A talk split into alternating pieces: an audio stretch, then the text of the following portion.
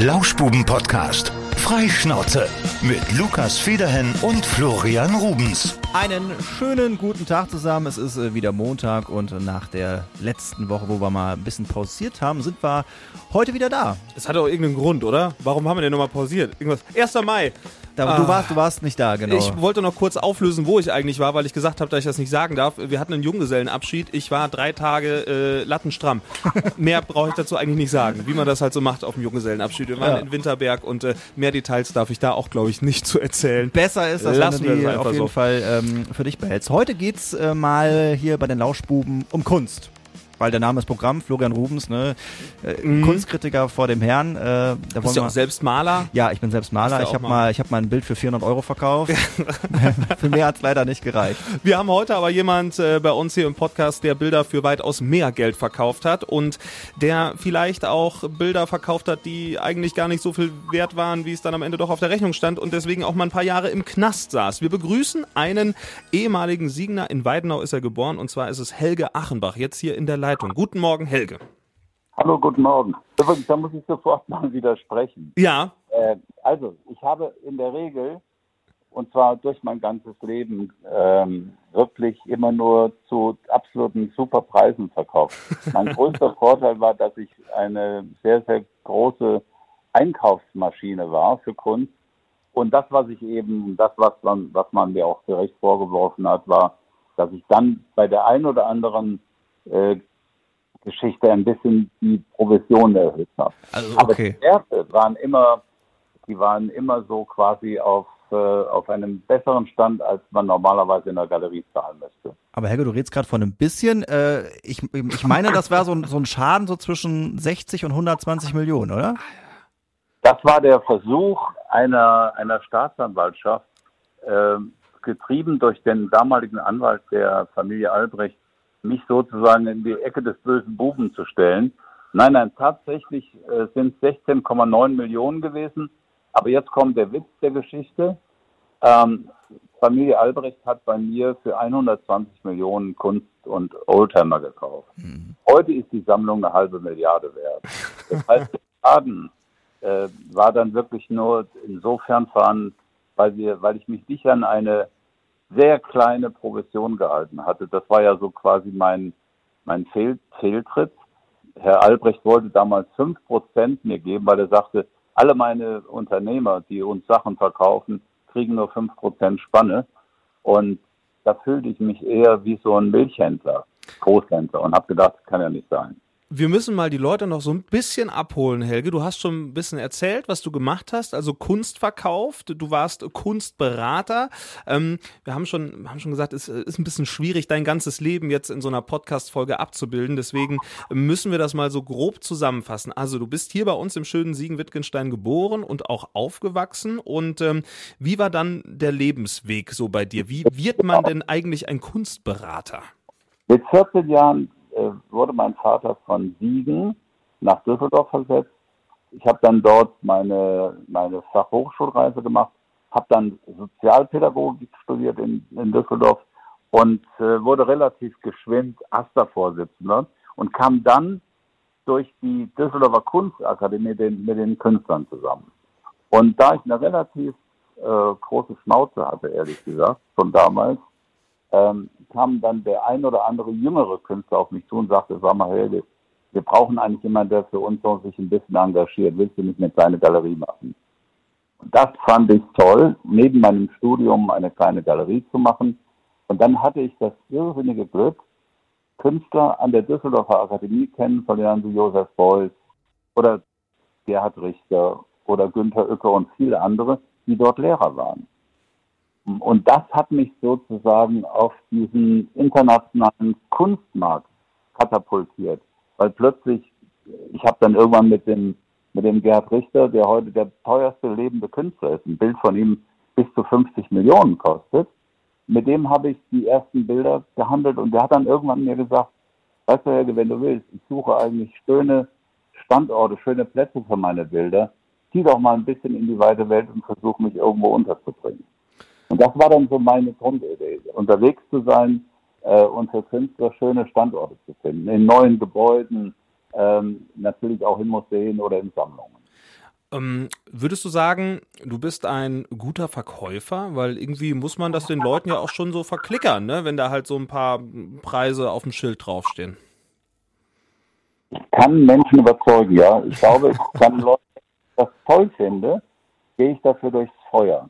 Und äh, das war meine, das war meine, meine größte Kraft. Aber was ich auch hatte, ich hatte quasi die besten Kunstlehrer, Kunsterzieher in mhm. Form von diesen großen Künstlern, die mir auch klar gemacht haben, um was es eigentlich in der Kunst geht, was das Bedeutende ist an einem Bild. Warum eben ein Picasso teurer ist als irgendein Maler, der so ähnlich malt wie Picasso. Nämlich es geht immer um die Erfindung der nächsten Stufe in der Kunst. Also man muss, die Kunst lebt von der Entwicklung. Das ist im Prinzip äh, das wichtigste Momentum. Ein Künstler muss ein Werk schaffen, aber das braucht eine neue Sprache, das braucht irgendetwas Besonderes und etwas, was ihn sozusagen auch wiedererkennbar macht.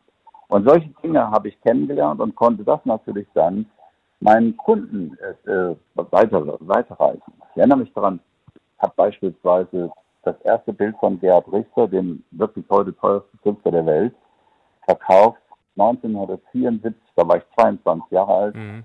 5000 Mark. Hm. Ein Bild damals 60 mal 80 Zentimeter groß, was heute wahrscheinlich 5, 6, 7 Millionen wert ist. Das hat ein Arzt aus Münster bei mir gekauft. Und der war total glücklich, hat seinen Raten mit 500 Mark abgestattet. Und, und so sind halt meine Dinge äh, gestartet und ich will jetzt mal eine Zahl nennen, die soll euch nicht erschrecken, aber das ist Tatsache. Ich habe von 1974 bis 2014, also in diesen 40 Jahren, für ungefähr 750 Millionen Euro Kunst vermittelt. Mhm. Die ist heute wert locker vier bis fünf Milliarden. Das heißt, ich habe wahnsinnig viele Sammlungen, wahnsinnig viele Familien und Firmen glücklich gemacht, indem sie eben tolle Sachen gekauft haben, die ganz, ganz teuer geworden sind. Aber du hast ja jetzt nicht nur die Firmen glücklich gemacht, sondern du hast natürlich davon auch ein bisschen profitiert. Äh, wie vermögend warst denn du selber zu deinen erfolgreichsten Zeiten? Sag, ich habe nicht verstanden. Äh, die Frage war, wie vermögend du selbst warst zu deinen erfolgreichsten Zeiten. Ach, ja, ich habe, ich sag jetzt mal so, irgendwo habe ich mal geglaubt, dass mein Vermögen so zwischen 20 und 30 Millionen an Sachwerten war. Das waren 200.000 Kunstwerke, das waren auch Oldtimer, das waren ein paar Häuser. Als ich dann ins Gefängnis kam, meine Konten gefändet wurden, ich in die, äh, in die, in die Insolvenz getrieben wurde, äh, kam dann am Ende, kamen glaube ich 15 Millionen raus.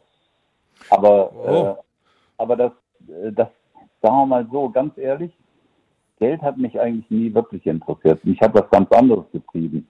Mich hat getrieben, eine Anerkennung zu finden bei den, bei den Künstlern, aber auch bei den Käufern. Ähm, mich hat auch getrieben, quasi Projekte zu realisieren. Also beispielsweise Siegen. Ich habe mit Bernd Becher und äh, Hiller Becher mitgeholfen, dass in Siegen das Museum entstanden ist für zeitgenössische Kunst, wo natürlich durch äh, eine wunderbare Mäzenin, die aus dem Hause Krombacher kommt, ein, ein, ein riesiger Glücksgriff für, für Siegen stattgefunden hat. Die Frau Lambrecht Schöneberg, die hat, äh, hat natürlich da mit, mit äh, einer unglaublichen und Qualität das Museum weitergeführt. Aber ich war einer der Mitinitiatoren. Und sowas hat mir Spaß gemacht. Du sagst, ähm, Anerkennung äh, war für dich wichtiger als Geld, ähm, wo wir jetzt wieder so ein bisschen die, die Kurve kriegen können. Du hast ja damals ähm, Berthold Albrecht äh, oder der Familie Albrecht da äh, diese Bilder oder diese Kunstwerke verkauft und ähm, bist dann dadurch ja auch für mehrere Jahre verknackt worden. Und da spielte ja doch eigentlich Geld die größte Rolle, sonst wärst du ja nicht im Gefängnis gelandet, oder? Naja, ich hatte einen guten Gegenspieler auf der anderen Seite. Ähm, also, um das auf den Punkt zu bringen, ich hatte mit diesen 120 Millionen Gesamtumsatz, die ich mit, mit Herrn Albrecht gemacht habe, hätte ich 6 Millionen Provision nehmen dürfen. Ich habe aber 16,9 Millionen genommen.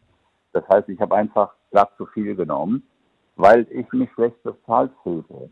Jetzt kann man natürlich sagen, 6 Millionen ist ja auch viel Geld. Nein, das war natürlich über mehrere Jahre zu sehen und wir mussten immer an eine staatliche Gesellschaft, nämlich die Gesellschaft für ähm, Bild, Bildkunst irgendwie so 1,8 Prozent von den ganzen Umsätzen schon für die Künstlersozialkasse abgeben. Mhm. Damit war für mich, fehlten dann schon drei, also da fehlte schon was und dann blieb noch etwas drüber. Also, lange Rede, kurzer Sinn. Ich fühlte mich schrecklich unterbezahlt. Ähm, Im Nachgang natürlich sehr töricht und ich gebe auch zu, dass es völlig bescheuert war. Hätte einfach coolerweise ihm sagen sollen, pass auf, Albrecht, wenn du mich haben willst, ich bin halt doch eine teurere Braut, als du vielleicht bereit bist zu zahlen, dann mach's, mach's besser selbst. Aber dieses äh, Bewusstsein, dieses Bewusstsein hatte ich nicht, sondern ich wollte unbedingt auch noch den Albrecht haben. Ich hatte schon Frieder Borda vom Borda Verlag, ich hatte den Nick Flick, alter Siegerländer, äh, Adels quasi, ne, der, der bei mir eine Sammlung aufge, aufgebaut bekam. Ich hatte die großen Konzerne wie, wie Volkswagen und Ergo mhm. etc. Das heißt, der passte so in mein Portfolio und ich wollte natürlich auch stolz sein können, ja, ich habe auch noch ein Albrecht.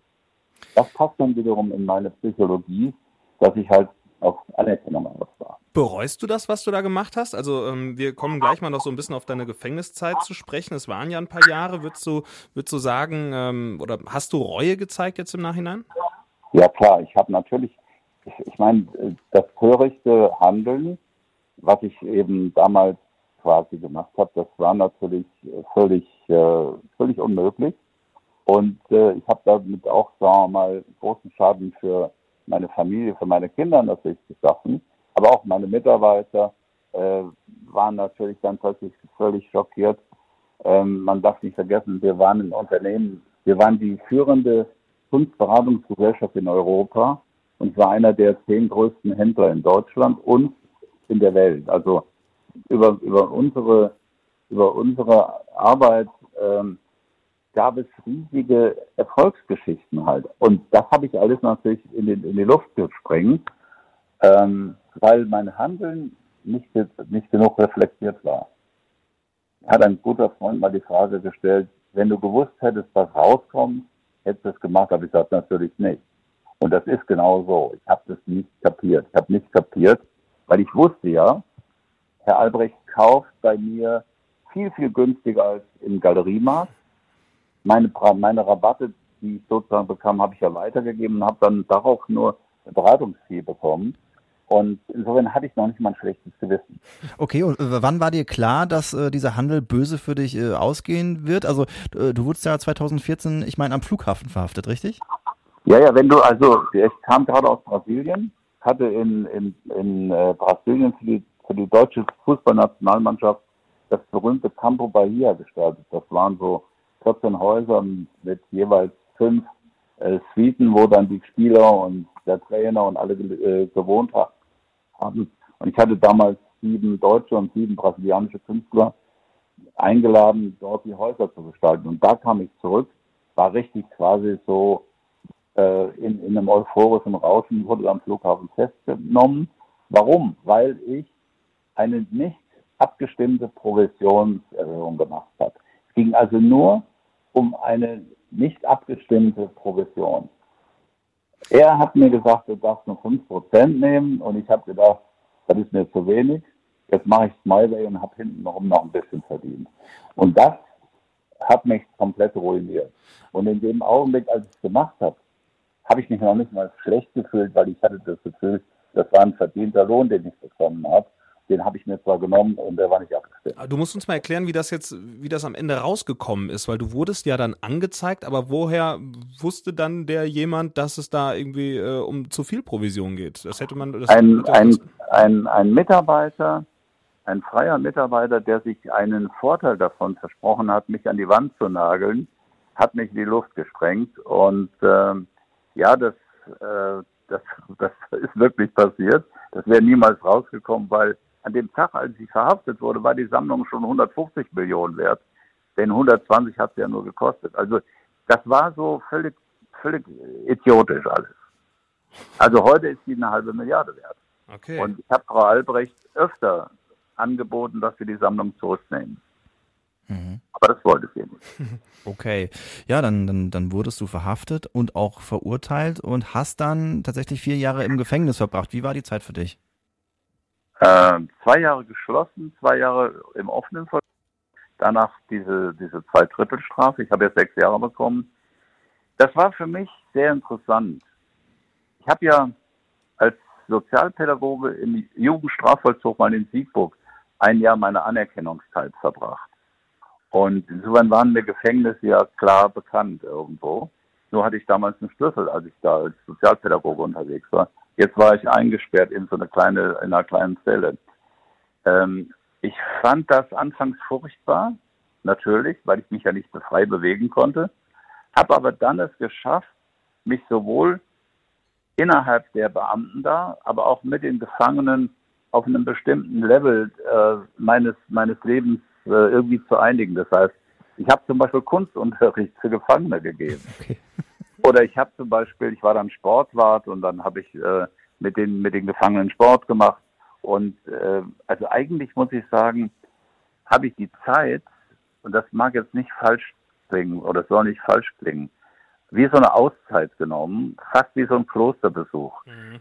Habe auch gebüßt dafür, habe ja alles verloren, aber es hat mich auch nochmal geläutert. Es hat mir nochmal klar gemacht, dass das Leben nicht um Kohle geht. Es geht um was ganz anderes. Es geht eigentlich darum, dass man mit Anstand Dinge mit Menschen handelt und dass man eben ehrlich ist. Und da war ich eben leider nicht ehrlich und dafür habe ich es auf die Schnauze gekriegt. Und das war dann schon richtig. Ich habe noch eine, eine kohletechnische Frage tatsächlich. Du wurdest auf Schadensersatz in Höhe von 19.360.760 Euro und 70 Cent ähm, verklagt. Gut, vielleicht hattest du es damals als Vermögen, aber äh, das musste ja wahrscheinlich bezahlt werden. Wie sieht denn dein Leben jetzt aus? Hast du jetzt ein Leben lang Schulden oder hast du dann, anstatt das zu bezahlen, einfach im Knast gesessen? Ja klar, also ich habe, das ist ja so, dann wurden die Kunstwerke versteigert, da kamen 12 Millionen, glaube ich, raus. Dann wurden Sachen von meiner Dorothee weggenommen, da gab es dann auch nochmal ein paar Millionen. Äh, also das Geld, was dann rauskam, auch die Häuser wurden quasi kurz über den Wert verschoben. Da hat die, hat die, ähm, die Raiffeisenbank äh, aus, aus Düsseldorf-Neuss hat wirklich mich sozusagen einmal über den Löffel balbiert äh, und, und hat also versucht, so die Häuser um im Markt zu verschieben. Da bin ich dann selbst bestraft worden, hart genug. Lange Rede, kurzer Sinn. Ähm, da steht einiges noch an, an Schulden dagegen.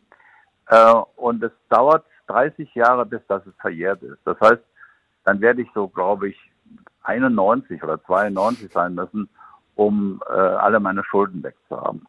Ob ich das schaffe, befürchte ich, wird nicht der Fall sein.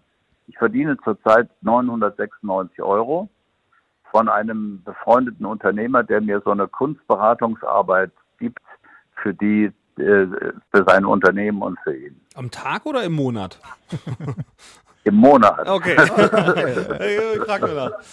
Okay. Ja. Aber das Schöne ist ja, das ist ja etwas, was ich sozusagen lernen konnte für mich.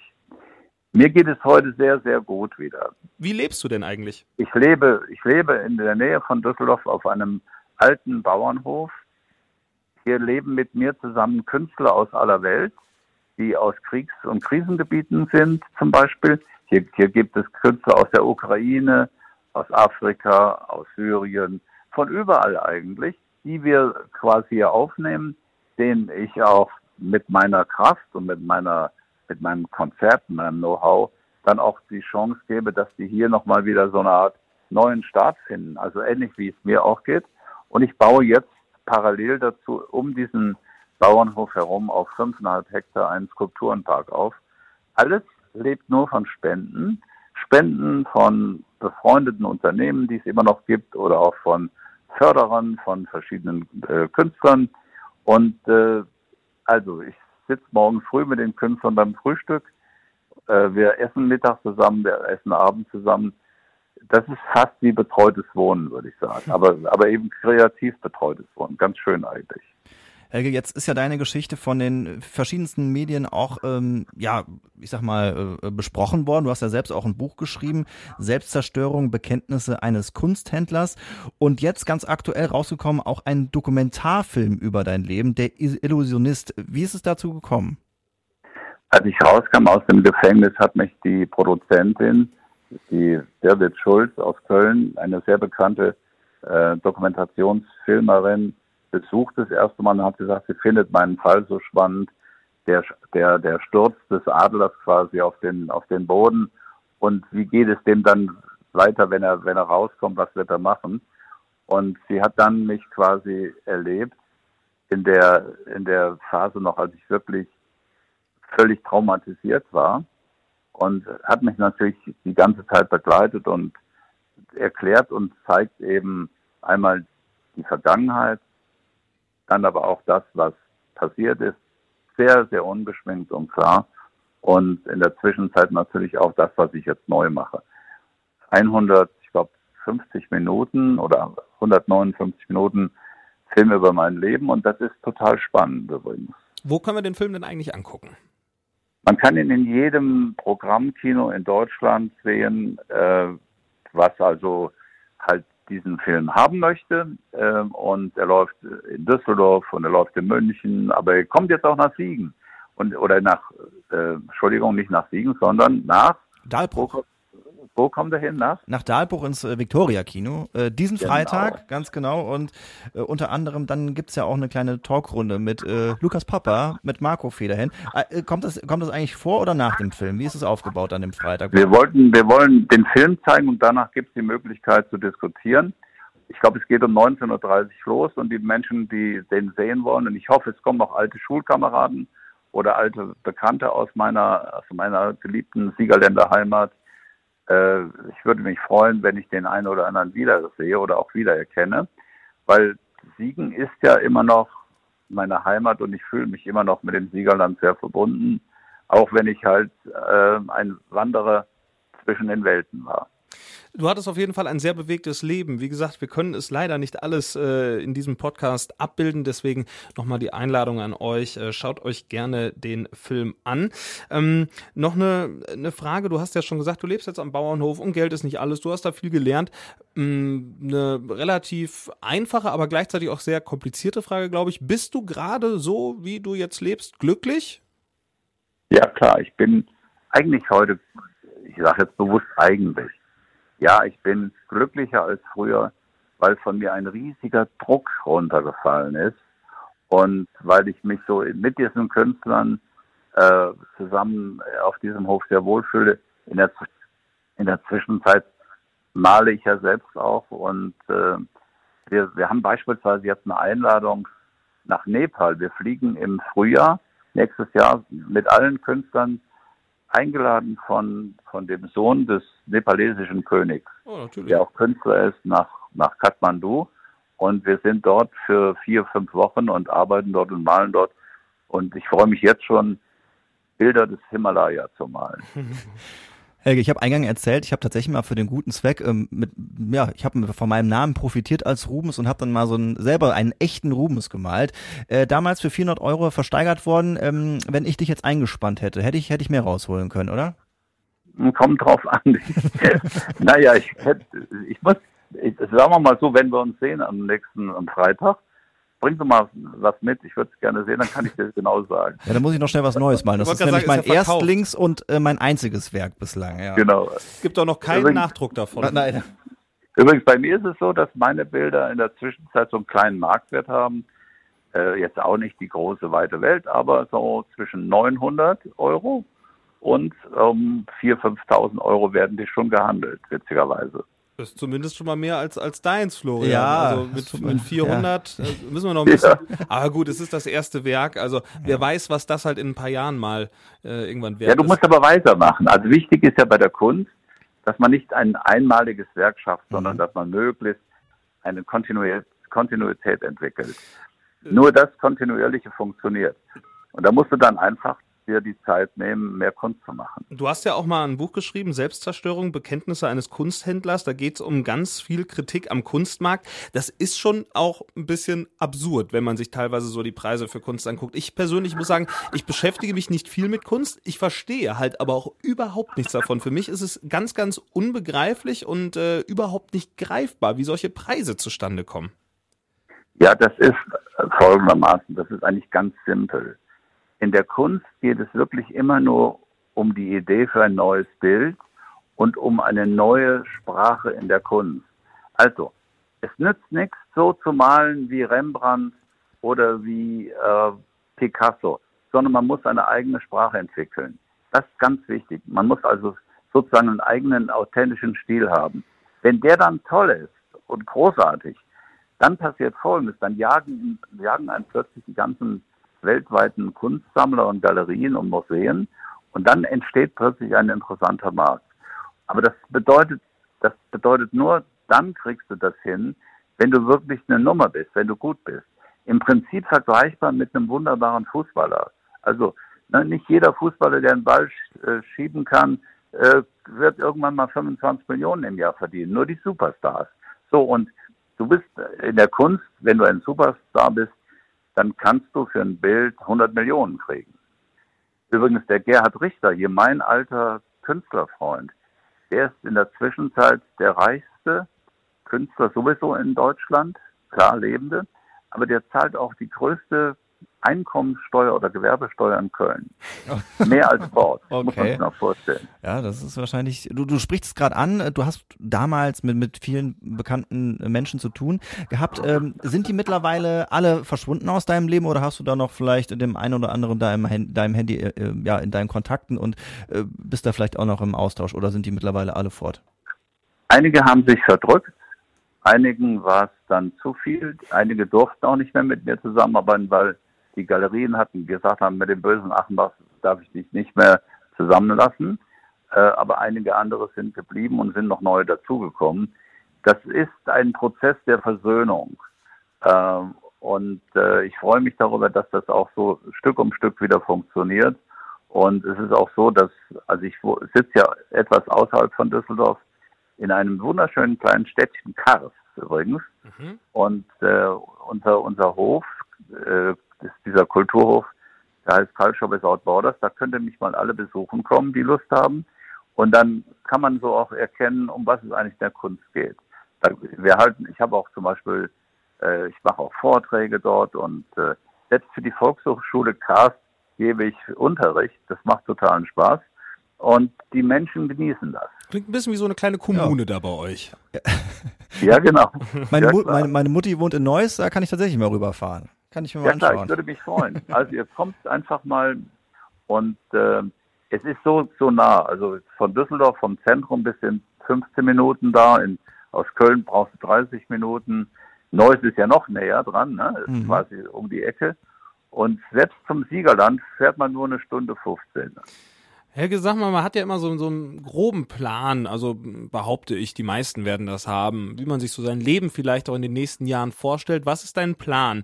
Ähm, wie willst du jetzt die nächsten Jahre ähm, verbringen? Willst du einfach auf dem Bauernhof bleiben, Kunst machen und dir ein schönes Leben machen oder hast du nochmal äh, den, den, den großen Ritt als Kunstberater 2.0 irgendwie äh, geplant? Also, nein, ich habe Folgendes vor. Wir, wir bauen hier einen, einen wahnsinnig schönen Skulpturenpark, ähm, der Park der Sinne heißt. Und dieser Park der Sinne entsteht mittlerweile auf 5,5 Hektar Land. Wir hatten letztes Jahr über eine Million Blumen blühen. Das war mein Gruß an Putin. Ich habe gesagt, lasst Blumen sprechen und keine Waffen. Und äh, die Bildhauer und Künstler, die hier leben, schaffen die Skulpturen dazu. Und wir bauen jetzt diesen Park weiter auch mit Unterstützung der Stadt, aber der Stadt Meerbusch übrigens auch und der Stadt Kars. Das wird ein fünf Kilometer langer Rundweg um einen Baggersee. Und äh, das Ganze braucht, bis es dann wahrscheinlich komplett fertig ist, mindestens zehn Jahre. Dann bin ich schon über 80 und ich hoffe, dass ich das noch selbst erlebe. Das heißt also, mein Leben ist komplett mit diesem, mit diesem Skulpturenpark und unserem, unser, unserem äh, oder unserem Verein eben ähm, ausgefüllt. Und ich freue mich, dass ich äh, nicht mehr hinter irgendwelchen Kaufinteressenten herjagen muss. Das Thema überlasse ich anderen. Helga, lass uns kurz zum Ende nochmal auf deinen, auf deinen Dokumentarfilm ähm, zu sprechen kommen. Ähm, du hast erzählt, wie das Ganze zustande gekommen ist. War das jetzt so, dass äh, du den Film jetzt am Ende auch nochmal zu sehen bekommen hast, bevor der rausgegangen ist? Oder hatte da die Regisseurin vollkommene Freiheit und du musst im Endeffekt leben damit, äh, ja, was, was äh, sie da für eine Geschichte erzählt? Und bist du damit zufrieden, was dabei rausgekommen ist? Ähm, also die, der, der Film ist kritisch und gleichzeitig auch konstruktiv, fair und, und realistisch. Und es kommen Freunde, aber auch Feinde zum, zum Wort. Äh, meine meine Ex-Frau äh, gibt mir ein paar mit und der ein oder andere Galerist haut mir eins auf die Mütze. Äh, gleichzeitig aber gibt es Künstler, die ganz liebevoll über mich sprechen. Also ähm, und ich erzähle natürlich auch das, was was was sozusagen äh, mir passiert ist oder widerfahren ist. Ich glaube, es ist eine ganz faire, gute Geschichte, sehr spannend. Es zeigt mich quasi ähm, aus der aus der Jugendzeit bis hin zur Verhaftung, bis hin zum Prozess und jetzt eben auch schon in dem Skulpturenparkprojekt. Also ähm, das ist eine sehr schöne objektive Geschichte und ich habe selbstverständlich keinen Einfluss nehmen können, sondern ich war nur eben einer der Begleiter dieses Films. An dieser Stelle nochmal die Einladung. 12. Mai, wenn ihr die Folge in dieser Woche zumindest zum Anfang hört, habt ihr noch die Möglichkeit im Victoria Kino in Dahlbruch. Uhrzeit war, Florian, äh, was hat sie aufgeschrieben? War das 1930, hat sie eben gesagt. 19.30 19.30 genau. Gerne Und, den genau. neuen Film anschauen. Übrigens noch vielleicht ein Hinweis. Ja. mein Buch will die, äh, die, die Buchhandlung, wo ich mal vor zwei Jahren eine Lesung gemacht habe, möchten gerne das Buch vorstellen. Und dann setze ich mich dann auch noch hin und signiere das Buch. Und für den einen oder anderen, der ein bisschen mehr Zeit hat, mache ich noch ein kleines Bildchen da rein. Wunderbar. Dann bedanken wir uns an dieser Stelle sehr herzlich für deine offenen Worte, auch wenn es eine, gut, es war eine längere Folge, aber trotzdem eine eigentlich viel zu kurze Folge mit Helga Achenbach. Es gibt übrigens noch in Kombination mit Radio Siegen äh, mehr Gesprächsstoff, denn Helge war mal zu Gast in der Talksendung bei uns bei 3 nach 10 äh, bei meinem Vater als Talkmaster und äh, auf 3 nach 10.de gibt's da auch noch diesen Talk. Könnt ihr euch anhören und ich meine sogar, ich war damals live dabei. Ich habe zumindest das Gefühl, dass ich live dabei war oder ich habe es live im Radio gehört. Waren ja mittlerweile sehr, sehr dabei. viele Sendungen, ja, die dein Vater viele. da geschmissen sehr, sehr hat. Viele. Ne? So ist es. Das war total schön übrigens damals. Ich habe ja noch so eine sentimentale Stimmung, immer wenn ich nach Siegen komme. Wie oft bist du noch hier? Ach, ich bin nicht so oft da, aber ich würde mal sagen, drei, viermal im Jahr. Ja. Aber, aber mit dem Herzen bin ich äh, und bleibe ein Siegerländer. Und ich kann auch noch richtig platt schwätzen. so. Das rollende R ist immer noch da, wenn es sein muss. Not ja. da, das ist die Hauptsache. Fällt im Rheinland dann schon mal auf, wenn es dann durchbricht. Genau. Vielen Dank, Helge, dass du dir Zeit für uns genommen hast. Tschüss, macht's gut. Danke, ciao. Tschüss. Ja. Das war der Lauschbuben-Podcast. Freischnauze mit Lukas Federhen und Florian Rubens.